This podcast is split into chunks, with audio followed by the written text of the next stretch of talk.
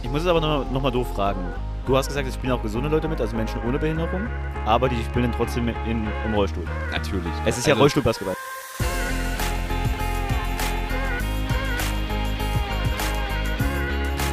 Weil Vielfalt fetzt. Der Podcast zum Thema Inklusion. Willkommen zu einer weiteren Folge Weil Vielfalt fetzt. Heute hier mit dem André. André, sag mal Hallo. Hi, ich grüße euch. Genau, ich freue mich sehr, dass wir es geschafft haben, hier ähm, schon wieder zu sein und auch an einem ganz besonderen Ort, nämlich an dem Level 45 oder in dem besser. Das ist eine Gaming-Bar hier in Dresden, äh, die ich auch sehr schätze und äh, mit der ich zusammengearbeitet habe.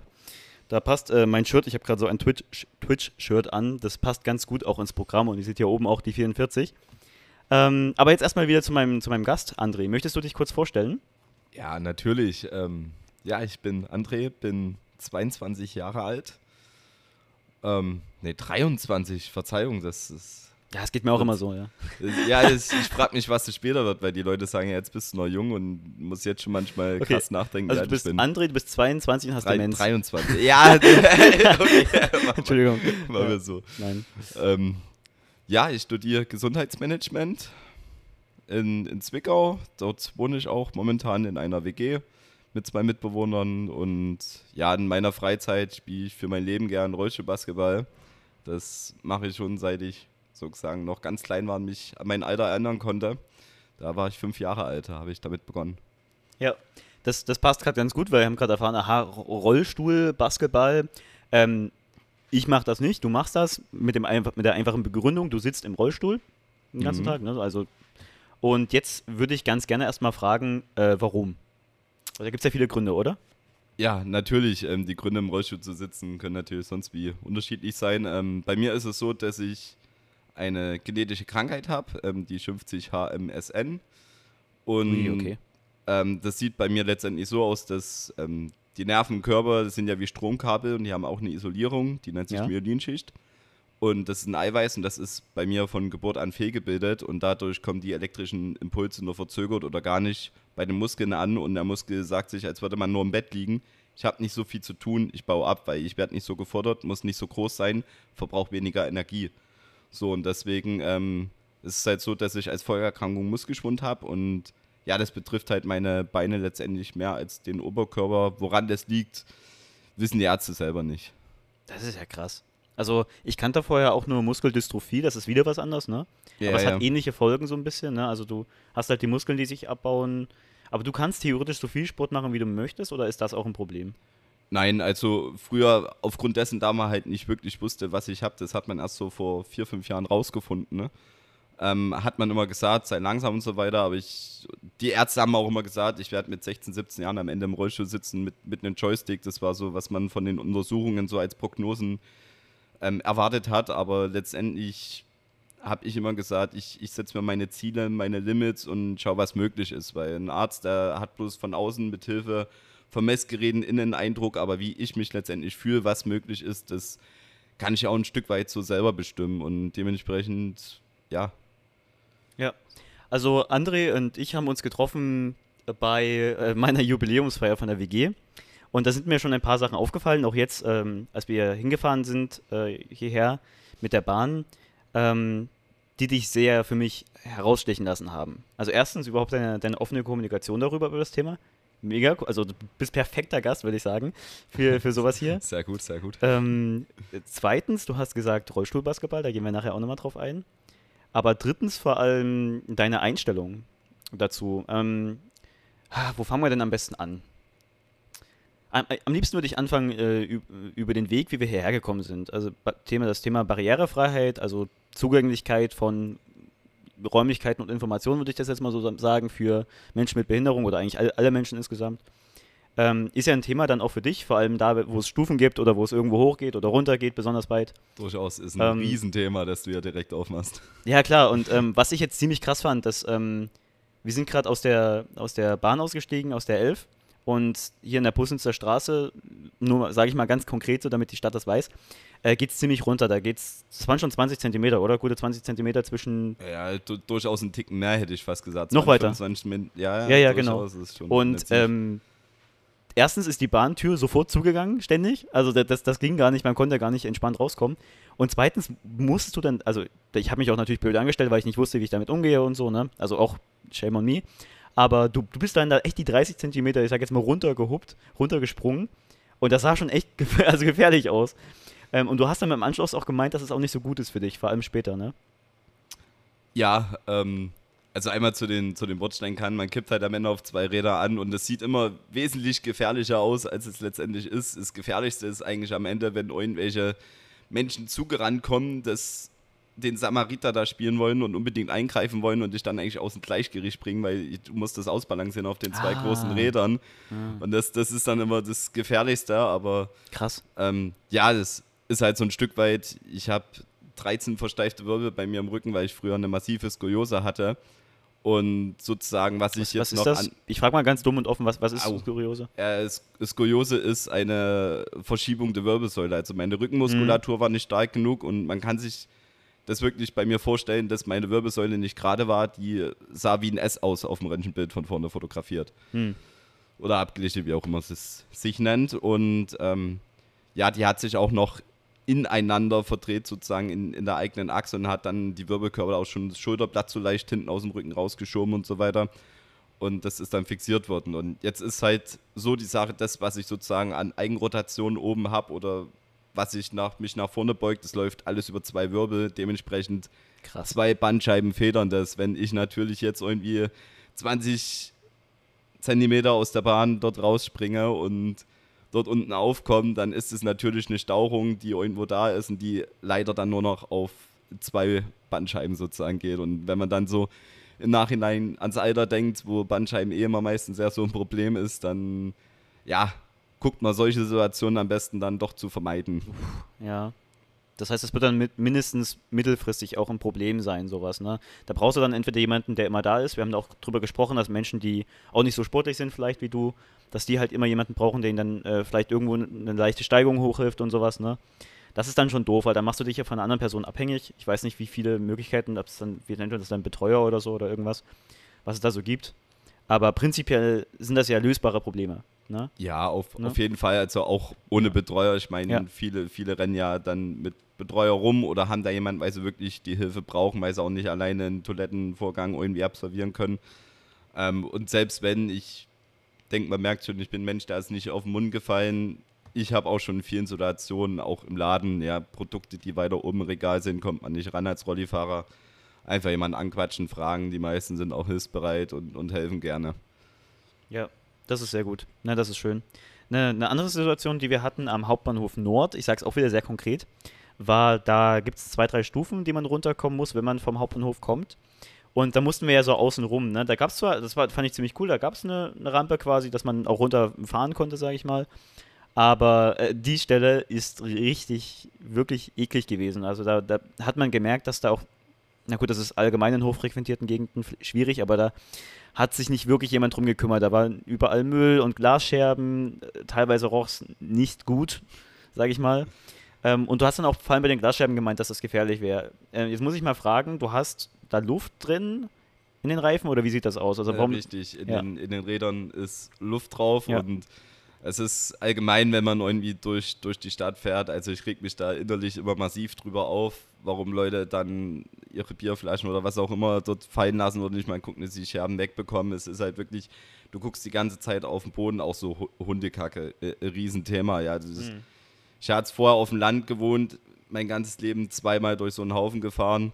Ist ekelhaft genug. Ja, du musst, du musst dir vorstellen, es ist am Rad, das kommt dann leider auch relativ fix an die Hände in die Wohnung rein. Jeder Normale zieht seinen Schuh vorher aus, läuft rein. Was Ja. hast du für eine Wahl? Keine. Du musst reinfahren um irgendwas. Also das ist immer eine ekelhafte Sache. Und ja, dann aber wegen den Glasscherben ist halt Luft drin. Mhm. Und wenn du einen Platten hast, ist, ist nicht unbedingt schön, lässt sich schwer fahren normalerweise brauchst du Sanitätshaus, muss das kommen, Techniker da sein. Ich mache das mittlerweile so, dass ich einfach in den Fahrradladen gehe und mir dort einen Ja. neuen Schlauch hole, ist wesentlich schneller.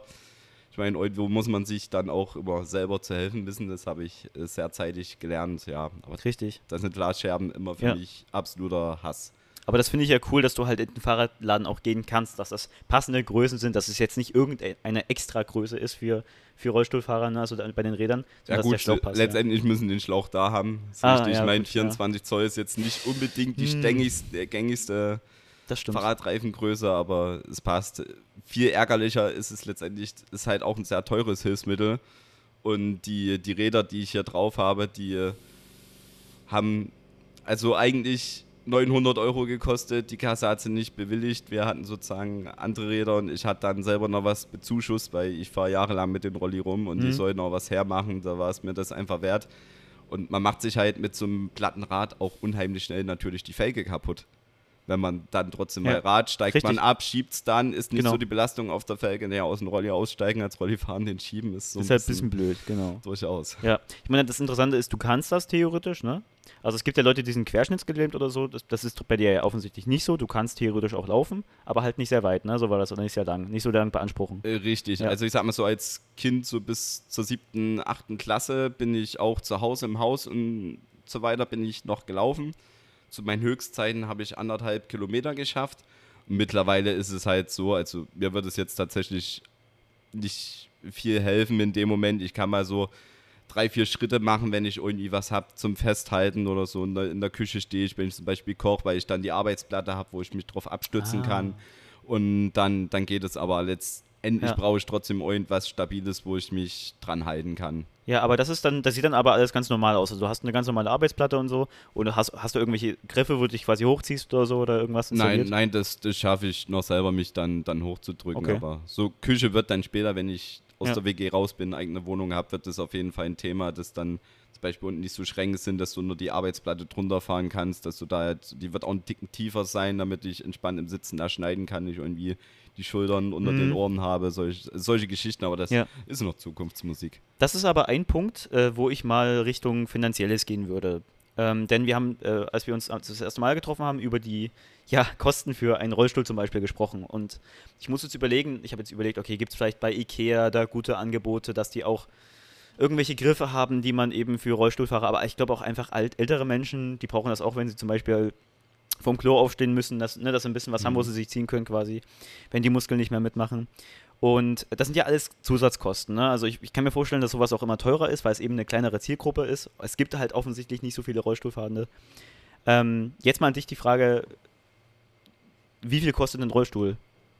Wie, wie viel, du musst jetzt nicht sagen deiner, du hast mir da einen ziemlich krassen Wert gesagt, deswegen. Ja, ja, ich wollte schon sagen, normalerweise sage ich dann immer die Menschen, wenn sie mir die Frage stellen, was denkst du denn? Und dann Ja.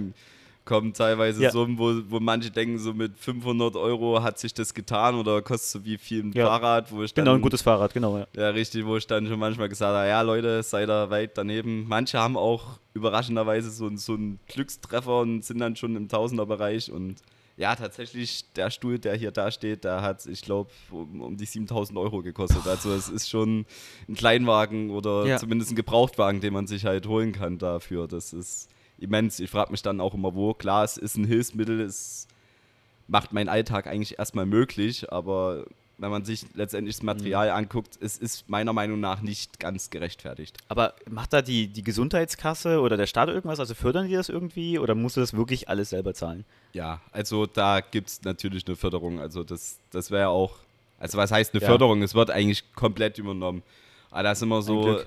äh, ein, ein Thema, das den Kampf, den man zusätzlich dann noch als behinderter Mensch hat, dass man da halt wirklich sich oftmals mit den Kassen rumstreitet. Also Hm. erstens die Versorgung, die einem teilweise angeboten wird, ist eine Versorgung, wo ich mir denke, ja, kurzfristig vielleicht 2000 Euro gespart, aber die Lebensqualität des Menschen leidet dann oftmals massiv drunter, weil es einfach nicht das Optimale ist und dann einige Sachen nicht möglich sind.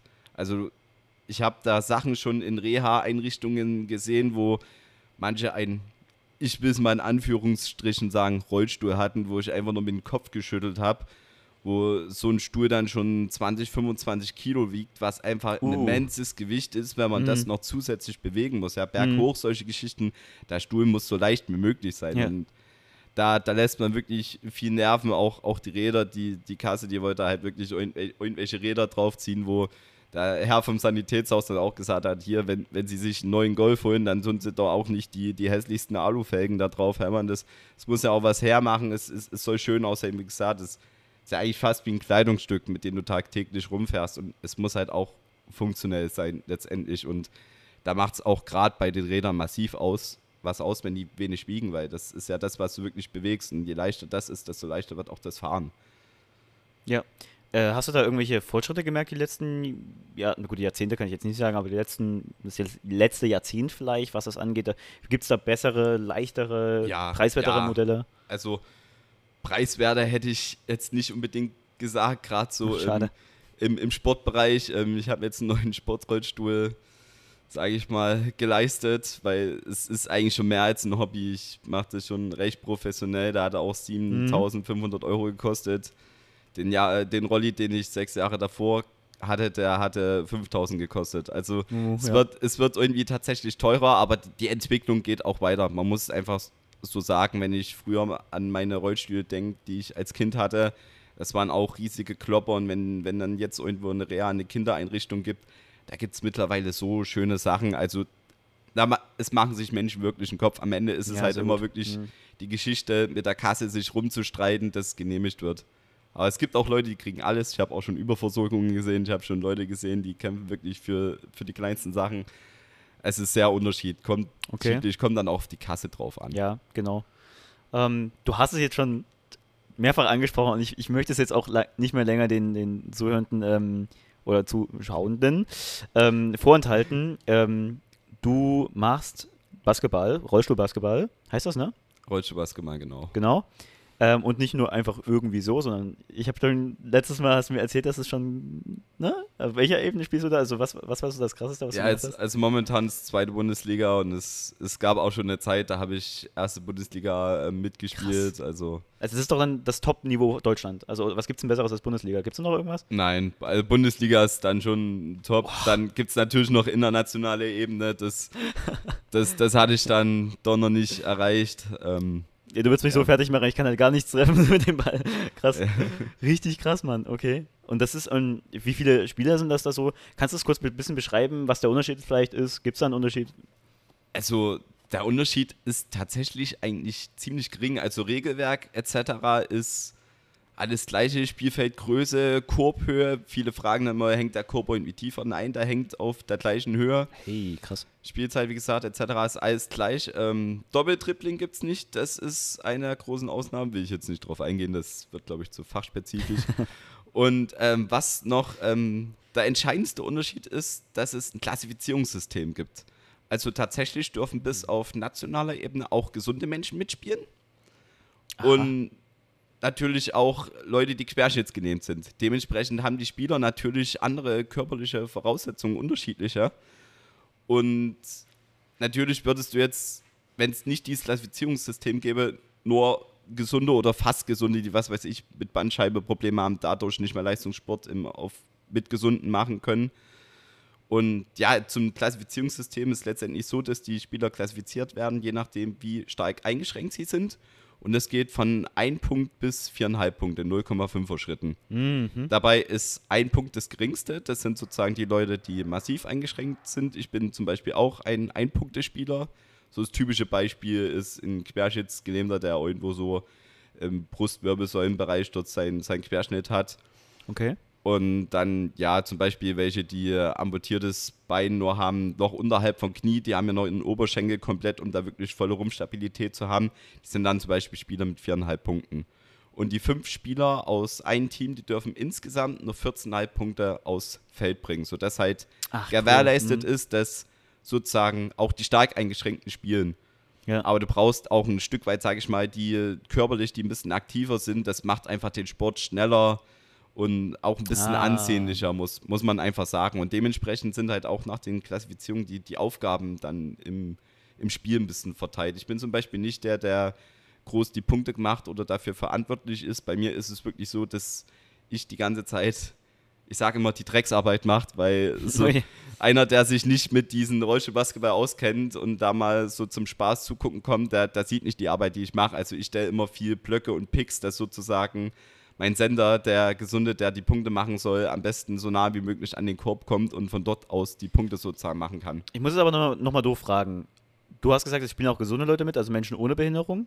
Aber die spielen dann trotzdem im, im, im Rollstuhl. Natürlich. Es ist ja Also, Rollstuhlbasketball. w- Wird ja anders gar nicht Ja, sorry, möglich sein. Allein, ja, ja, Ich, ne, du hast gesagt, gesunde, ich denke mir so, hä, also jetzt irgendwie so LeBron James rennt da über die Fläche, so, na, hä? So, Nein, das, Okay, das ist ja. natürlich aus äh, Gründen. Letztendlich sitzt jeder da im Rollstuhl. Die, die Gesunden, die sitzen meistens ein ganzes Stück höher, haben eine viel niedrigere Rückenlehne, haben Ah, okay. größere Räder. Die können ja natürlich sich auch beim, beim Fahren viel mehr an den, in den Zug, äh, in den, ja, in den Zug reinlehnen, sage ich mal. Ähm, ja, mit würde der laufen, das, das wäre natürlich auch verletzungstechnisch eine Geschichte, wo du sagst, kannst du nicht machen. Am Ende Ja, eben. wird mir Ja. ein, zweimal den in die Hacken fahren und der hat sich das Fußgelenk gebrochen. So. Also das geht natürlich nicht. ja, okay, gut, gut, dass wir das geklärt haben, weil ich war jetzt erstmal ein bisschen verwirrt, so. Ähm, Da fragen viele tatsächlich, Ja. wenn du sagst, Gesunde dürfen auch mitspielen, dann, ja, laufen die dann? Nein, nein, Leute, die sitzen auch im Rollstuhl. ja, Das war Weil Vielfalt fetzt. Der Podcast rund ums Thema Inklusion. Neue Folgen erscheinen jeden Montag, überall, wo es Podcasts gibt. Nächste Woche erscheint Teil 2 mit André. Wenn ihr diese und weitere Folgen nicht verpassen wollt, abonniert oder folgt uns gern. Wir freuen uns auch über eure Fragen und Kommentare.